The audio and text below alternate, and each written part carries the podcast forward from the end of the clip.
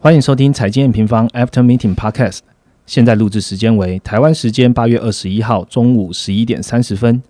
今天的主题是：房地产可以投资了吗？四个面向告诉你。按下订阅后，我们就开始吧。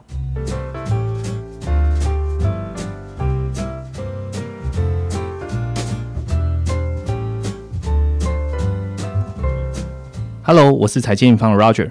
呃，最近呢，M 平方其实推出了一些主题式的文章，例如说我们呃近期也在跟大家分享的美国总统经济学。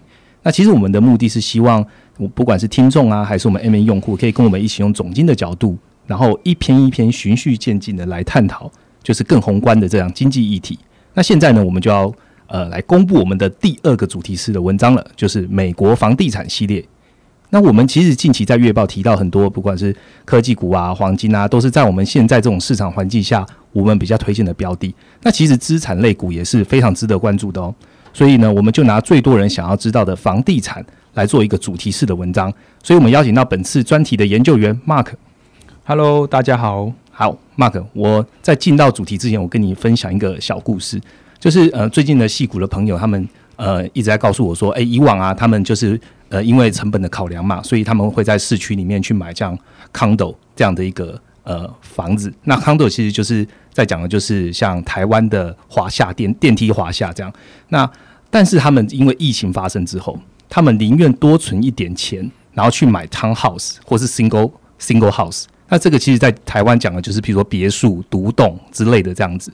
那他们就是不想要跟别人共用所谓的空调大楼空调，因为他们就是疫情怕怕怕传染这样。那 Mark，你听到也是这样吗？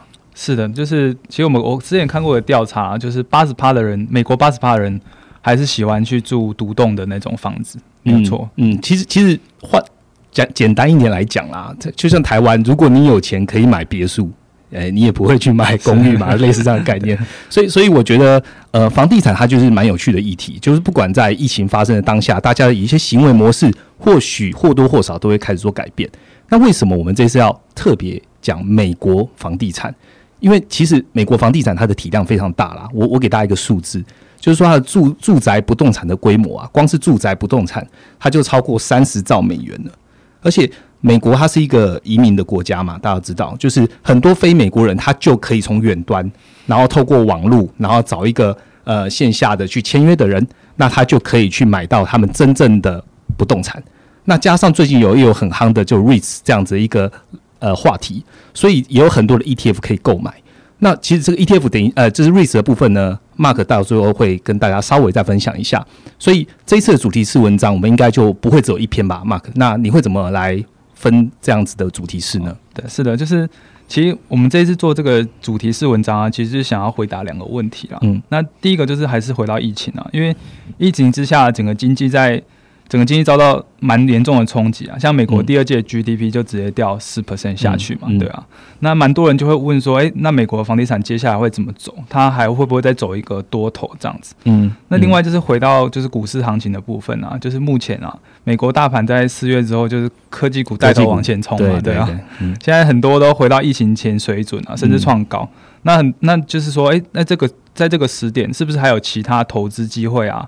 或者说，就是说，哎，落后补涨的可能性，比如说转到资产或者商品这边。对啊，没有错。嗯，那其实针对上面两个问题啊，我们就想说，那我们哎，那我们就来针对房地产这个产业好产业好好的去讲，去把房地产分成上下两边。嗯，那上篇的话就是用四个面向，就是来看一下美国现在房地产基本面的状况。嗯，那我们下篇呢会连接在上篇结论的基础下。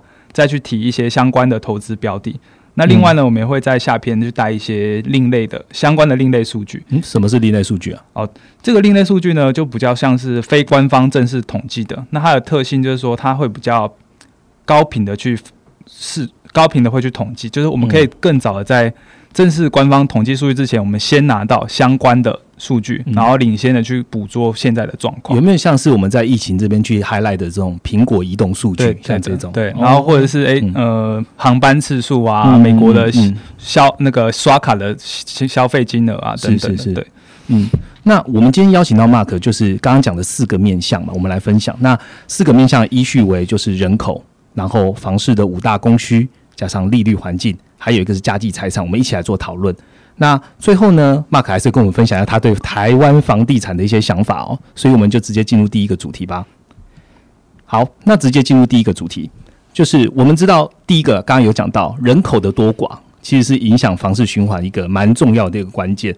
那现在人口环境是怎么样？那又怎么样来去影响房市房地产的循环呢？好，这边的话，我们就先带一下美国的房地产循环。嗯，其实过去美国房地产啊循环大概十八年一次，那最近两次就是一九九零年的储贷危机，还有那个二零零八年的金融海啸嘛。嗯，那其实两次的房市循环的。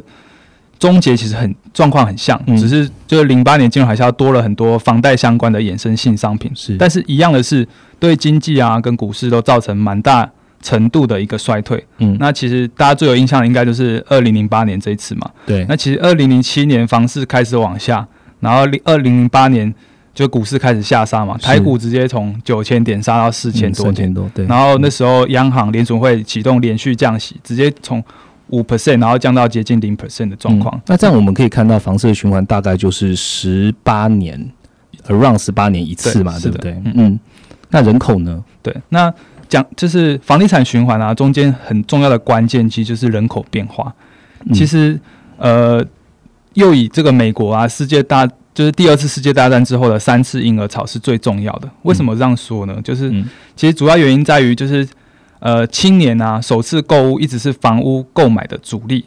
然后，另外就是说，我们知道每个人嘛，他的消费高峰其实大概就是落在二十五岁到四十岁。嗯，那种大型的、大型的支出消费，其实都会发生在这段时间。譬如说，呃，我们办车贷买车，是，然后办房贷买房，这种重点都重点的消费都会是在落在这个时候。嗯那我们可以看，根据那个全美不动产协会的调查，也是也是如此哦，就是。呃，平均首次购物的年龄大概就是落在三十岁，嗯，所以总和来讲，就是说人口的变化，还有它年龄结构的组成，其实都会对影响到这个房地产的状况。是，那嗯，就是纵观美国二次世界大战之后，其实发生就是三次婴儿潮。那其实前面两次啊，在三十年之后，就确实都带起房市的荣景。嗯，那第一次呢，就是大家比较熟悉的就是战后婴儿潮的部分，开始时间。就大概在一九四七年到一九五零年附近，然后开始在一九七零年之后直接带起一波房市的高峰。嗯，也大概就是三十年嘛。对对对。那第二次同样也是，其实在一九七零年代中期，然后就带到两千年之后的新一轮房市融景这样子。嗯。那我们最近这一波呢，就是在两千年初的这段时间。如果我们去看，就是美国啊，零到四岁的那种人口组成，我们可以发现最近的一次高峰就是在二零一零年的两千一百万。嗯，那这个数字给大家一个对比，就是说跟上一个十年来比，大概就是增加两百到三百万人的这个数字。是，那这个东西其实我们都可以可以想见，就是说它在三十年之后都会呃变成我们下一波的消费主力。那为什么会有这波婴儿潮呢？其实也是因为也是受惠啦，就是前次的婴婴儿潮来到目前这个阶段，它就是生儿育女的一个年龄层了。是，那还有就是这那段时间中南美洲移民其实益处蛮大的。嗯，对啊。是的，所以其实我们看起来，二零三零应该就是 Mark 讲的这波婴儿潮来到了最佳房地产需求的这个时间点了嘛？是的，OK，好，那第一个部分就是我们人口的部分了。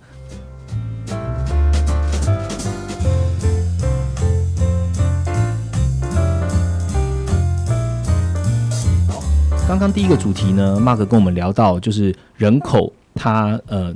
婴儿因为婴儿潮，所以它到二零三零年之后，它会变成一个房市的一个需求的主力，然后同步就是支撑房地产的这个市场。那所有的市场呢，它都有供跟需，所以现在呢，Mark 就要来跟我们分享一下所谓供需的五大指标，现在的状况到底他是怎么看的？那请 Mark 来跟我们分享一下五大指标吧。好的，那我们这边的话，供给的话，我们就带五个指标。那其中第一个的话，就是空置率的部分，房屋空置率。这个东西代表是说，哎，现在房屋市场上，呃，还没有被利用的，就空房的比例。那我们看到，其实这个东西啊，房屋空置率在零八年前跟现在其实是呈现一个完全不同的状况。嗯，零八年的时候是十一 percent，就是待租的，未来一年即将要被租，还没有被租出去的房子十一趴，那现在是五点七趴，五点五点七趴。嗯，对，那这个东西从呃，二零零九年之后就开始呈现一个趋势性的下降，现在来到一个历史的低点。所以空置率基本上是越低，代表的是需求它越旺，对对吗？然后供给越供给也紧张，越紧张，对对对，OK，那这个东西呢，其实空置率走到一个现在历史低点，其实也让就是反映在就是美国近期的房租啊，是，年增是来到三 percent 一个稳定的状况。嗯，那其实这边也讲一下，就是说其实美国啊，他们涨房子的状况跟我们不一样。台湾的话就是说。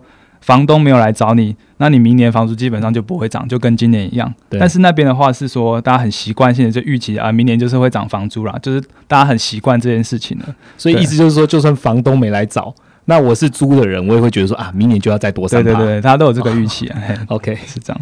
嗯，那第二个第二个指标呢？第二个是房屋库存，房屋库存同同步也是去印证说，目前美国房屋供给紧张的一个指标。那目前也是来到一个历史的低档，这样子。嗯，所以就是库存其实跟空置率它是有关系的。是 OK，那第三个指标比较重要一点，我 Mark 这边写是成屋签约指数，那跟我们分享一下。成屋成约成屋签约指数其实它本身是一个蛮领先的指标啊，因为就是我们知道一般房屋交易啊，就是你会先买卖方会先签订契约，然后你可能在之后才办理过户移转。对，那这个东西在美国的话，大概就是过户移转之前的一到两个月，买卖方会先签约。对，那这个契约呢，他们通常会包就是呃不可违约的条款，如果违约，你就是要、要嗯罚款要罚什么的。对那个违约金是这样子。所以基本上这个指数就是反映的是未来一定会成交的房子了，这样。是。那我们可以看到这个数据啊，其实在六月年增哦是来到七点二趴，然后绝对只是指整个超过去年的水准。那个五月的时候年增还在负三十三趴，嗯哇大幅 V 转，对对对对，所以嗯。有种报复性消费的这个数据在这边呈现。报复性买房的意思？对对，报复性买房，因为因为嗯。其实像我们知道，因为买屋它就属于可以递延性的消费是递延性是什么？哦。递递延性的消费就是说，你现他他你现这一期没有做的事情，那你下一之后会把它补回来。因为像三三到五月是美国疫情最严重的时候嘛，大家被关在大家被关在家里，所以不能去做买房。但是嗯。这个东西，哎、那我们之后开经济开始解封了，嗯。大家可以出去，那就会把这个买房补回来。嗯，也就是说，其实这个需求一直都还在，只是它被封城的情况，它不能去买他要买的房子。是是 OK，这个我再另外再提一下，就是说，哎、其实这跟旅游观光比较不一样，因为嗯。像你传统旅游旺季，像南欧啊，他们很多旅游旺季都在夏季，就是去沙滩啊那些。是。那你夏季还在封城啊，过了就过了，是。那你冬天也不能再回去夏天的那些旅游景点，这个就是属于非递延性的。但买房子、买房子这件事情，它是属于刚性可递需求。延的。嗯。是。好，那再下一个第四个指标，第四个指标算是就是营建开工，那这是算是房屋新增供给的部分啊，就是因为刚刚前面讲的是目前的房屋供给是相对紧张的嘛。是，那营建上也有看到这状况，它有没有去做新增供给去盖新房子的状的的这样子这样？那我们这个东西我们会分成两点去讲，嗯就是长期下来啊，就是近期。它跟零八年前又是一个完全不同状况，就是它到现在哦，房市这么好，它还是是没有回到营建开放水准，还是没有回到那个零八年前年，对，嗯那显示说，诶其实新增供给这边是没有把这个缺补上去的。嗯，那我们知道就是说，诶，呃，其实像那个零八年金融海啸嘛，是。就是很多人因为经济受到收入啊受到很严重的衰退，都大家都搬回家住，就跟父母一起住。嗯。那这个状况其实在，呃，我记得二零一三好像还是二零一四之后就开始出现一个，就是大家年轻人开始搬出去，又移出了，对对对对，嗯。因为美国跟文化比较不一样，他们年轻人他们比较独立自主，他们会希望说，哎、去外面就是十八岁以后基本上就离家了。对对对对对对对，所以这个东西也是造成就是目前房房屋供给比较严重的问题，呃，比较紧张的问题这样的状况。嗯嗯，那开工这边的话，就是虽然长期是没有回补到疫情前的水准，但是是。我们也可以看到在近期啊，就是出现也是出现一个 V 转的状况，就是呃四四，我记得四五月四五月的数据就是直接下去嘛，然后嗯。六月就直接弹回来，是。对啊，那就快要补回疫情前的水准了。那其实说，其实银建商对未来房市还是相对看看好的，嗯短期就是没有受到疫情，就是疫情的影响，就属于比较短期的状况这样。嗯嗯，好，那这是第四个指标，那第五个指标是？第第五个指标算是叫做 HMI，这个东西是对呃有点像是我们大家知道那种呃 PNI 制造制采购经理人指数，嗯嗯。这个东西就算是呃对企业经理人去做问卷调查。不过这次他这个是对营建商的，所以 HMI 它的对象调调访的对象就是对营建商去问。对是的 OK，嗯对，那这个东西一样是在呃六月之后出现一个 V 转，然后目前因为它我们那个数字判断就是五十以上是荣枯线以上嘛，所以跟 PMI 看的方法是一样。对对对对对，是一样。那他现在就是来到直接来到七十到八十，一个相对非常看好的。其实这样很高诶。对啊对啊，嗯是。好，刚刚 Mark 跟我们分享了五个。观察房市供需的指标，我很快的跟大家就是复习一下。第一个是房屋的空置率，好，那刚刚有提到嘛，房屋空置率近年其实还是持续的下降的，所以呃，租金的成长还是相对稳定到三 percent 附近的。那第二个呢是成屋的库存，它其实它跟空置率是亦步亦趋的，那代表的就是说成屋的库存它是低档，所以它房屋供给的面还是相当的吃紧的。那也就是说。呃，供不应求的状况还是存在。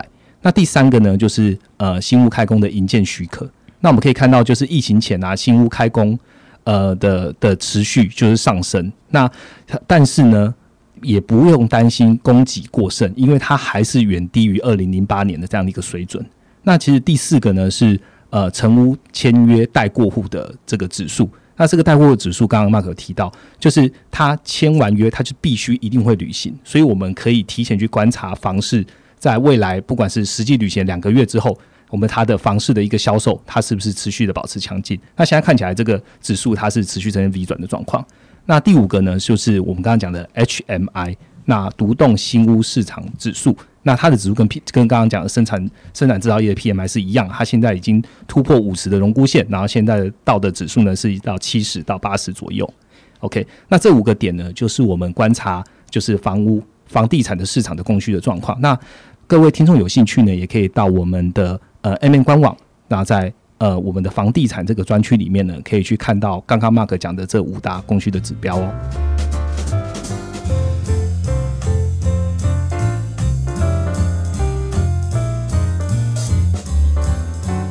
好，那刚刚讲了两个面向，我们还有一个面向就是利率，对吗？那其实呃上一集我们有提到嘛，就是现在整个市场的低利环境，不管是看央行的政策，还是市场市场的状况，目前看起来这个低利的环境应该是不会改变的。那这样的环境对房地产的发展是什么？Mark 再跟我们分享一下吧。好的，就是呃低利低利率环境啊，其实最直接影响的就是家庭付还房贷的压力。那我们可以看到，就是联储会啊，在连续降息之后啊，其实加计还本的那个占比，就是房贷除以它的可支配所得，就是也是来到一个历史新低。嗯，那么意思是说，其实家庭还房贷压力确实有降低，那这个东西是可以去支撑房市的一部分。这样是。那再来就是说，其实目前啊，就是全球低利率资金大宽松的时代啊，嗯，其实市场上的投资者都会去找一个相对优秀的低利率的资产。是，那么房地产它的目前的值率可能就会去吸引一些市场上的投资者。反正现在怎么样，就是不会存在银行就对了。对啊，对啊，对啊，因为利率实在太低了，对啊，大家应该很积极去找一些可能像是固定收益的话，就会去找房地产这样。是是，对啊。那这部这部分我们也可以看到，就是美国银建商啊，其实它近期也都是出现蛮活络的状况，就是它它现在那个银建公司的股价，甚至直接在五月以后直接超过科技股。那因为就是说他们。在他们也看到这个状况了，所以蛮蛮有意愿去盖新房子。这个东西就是呼应这个东西，这样。OK，那我觉得利息低利息这一件事情，基本上，嗯，应该所有的听众或呃投资用户大概都知道，所以会找殖利率比较高的资产，这也是一个对的方向。那其实我们在呃下一集，就是下一集的主题是也在讲房地产的这个主题中呢，我们也会去分享投资的商品这一部分。那在呃讲完利率之后，我就想要来问一个，就是。Mark，你自己心目中的想法跟判断哈，就是台湾房地产，你对台湾房地产到底怎么看？到底现在能不能投资呢？嗯，其实台湾的状况在利率这个面向啊，其实也是跟全球一样啊，就是房贷利率走到历史新低嘛。那其实像像我身边的朋友，他目前。他有一些是他已经已经在还房贷了，他就说：“哎，蛮有感的，就是他的房贷率真的就是每个月是少少两千块。”那另外一个点就是说，其实台湾的资金流动性也是相对充沛，大家可以去看一下那个 N one N two 的年增率。对，大家可以看，哎，在疫情之后也是也是有有有上升，持续增长。对啊，那显示说资金太多，那相对讲这这两个点都是去支撑房市的。嗯，那这边的话，我们这边特别提一下，就是我们有个 M N 用户叫做莱恩，他曾经分享过台湾的供需。那它这个东西是用台屋台台湾房屋买卖面积，嗯，跟第一次登记面积去做比较，可以去看出就是台湾目前供需的状况，嗯，那目前也是处在一个供不应求的一个循环，嗯，那这边的话，呃，我们要去看房市循环的话，就蛮推荐大家去参考这个指标的话。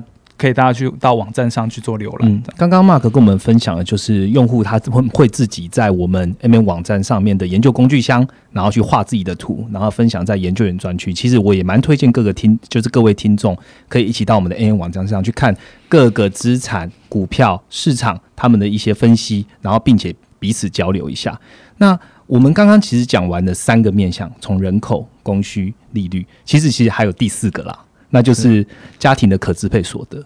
那刚刚 Mark 其实，在呃讲前面三个点的时候，其实或多或少都有提到家庭的资产可支配所得，基本上是在这一波的疫情的当下，或是疫情现在走到这个地步，其实是有增加的。那到底增加的呃这个动能有多大？到底每个人每个家户家计现在的可支配所得？的呃 share，但它的一个分量到底有多大，可以支撑房地产呢？其实我们都已经公布在部落格当中，所以也欢迎各个听众用户可以一起回来到我们的部落格来看我们完整的文章。那刚刚有提到嘛，我们下一个章节其实还是会讨论更重要的房地产的投资商品有哪些，还有另类数据。诶 m a r k 来跟我们再透露一下好了，下一集。那我们就先先做个预告这样子。嗯嗯，对啊，因为呃，美国啊，就是。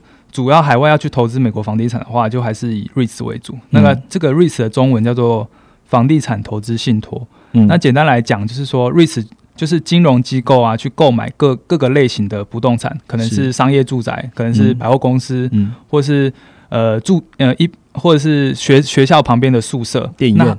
对，电影院也是一个，对对对。然后把它证券化之后，弄成一场股票上市。是。那对。投资人来讲的话，就是说，我们可以直接透过股票买卖去当美国的包租公、包租婆收租金的概念，这样子。嗯，所以不止股票吧？如果像 ETF，它也是买得到这些对对 risk 相关的这些。对对，嗯，ETF ETF 就基本上就是包含各式各样的 risk 公司的形成的一个被动式的基金。是是。那么我们知道，就是其实美国 REIT 的市场啊，其实相对是非常成熟的。嗯，我们可以想成说，其实每栋建筑物背后，它可能都有 REIT 的公司在做管理。嗯，那以台湾来讲的话，你就可以想象说，哎，星光三月，嗯哦，到家乐福大卖场，嗯，或者是呃呃微秀，嗯，然后或是一般的公寓式住宅，它可能背后都有一个 REIT REIT 公司在做。那甚至到无线电信啊，大型的公共建设，这个背后都是 REIT。哦，那这部分的话。因为所以，我们就可以知道说，瑞士啊，其实分类非常多元。那这个部分的内容，我们就会到下篇文章再做分享。这样好，那就欢迎各位听众跟用户一起等待我们 Mark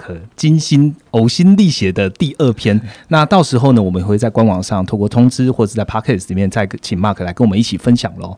那今天的 Podcast 内容大概到这边，我还是要跟各位听众用户再提醒一下，就是我们呃，目前到现在呢。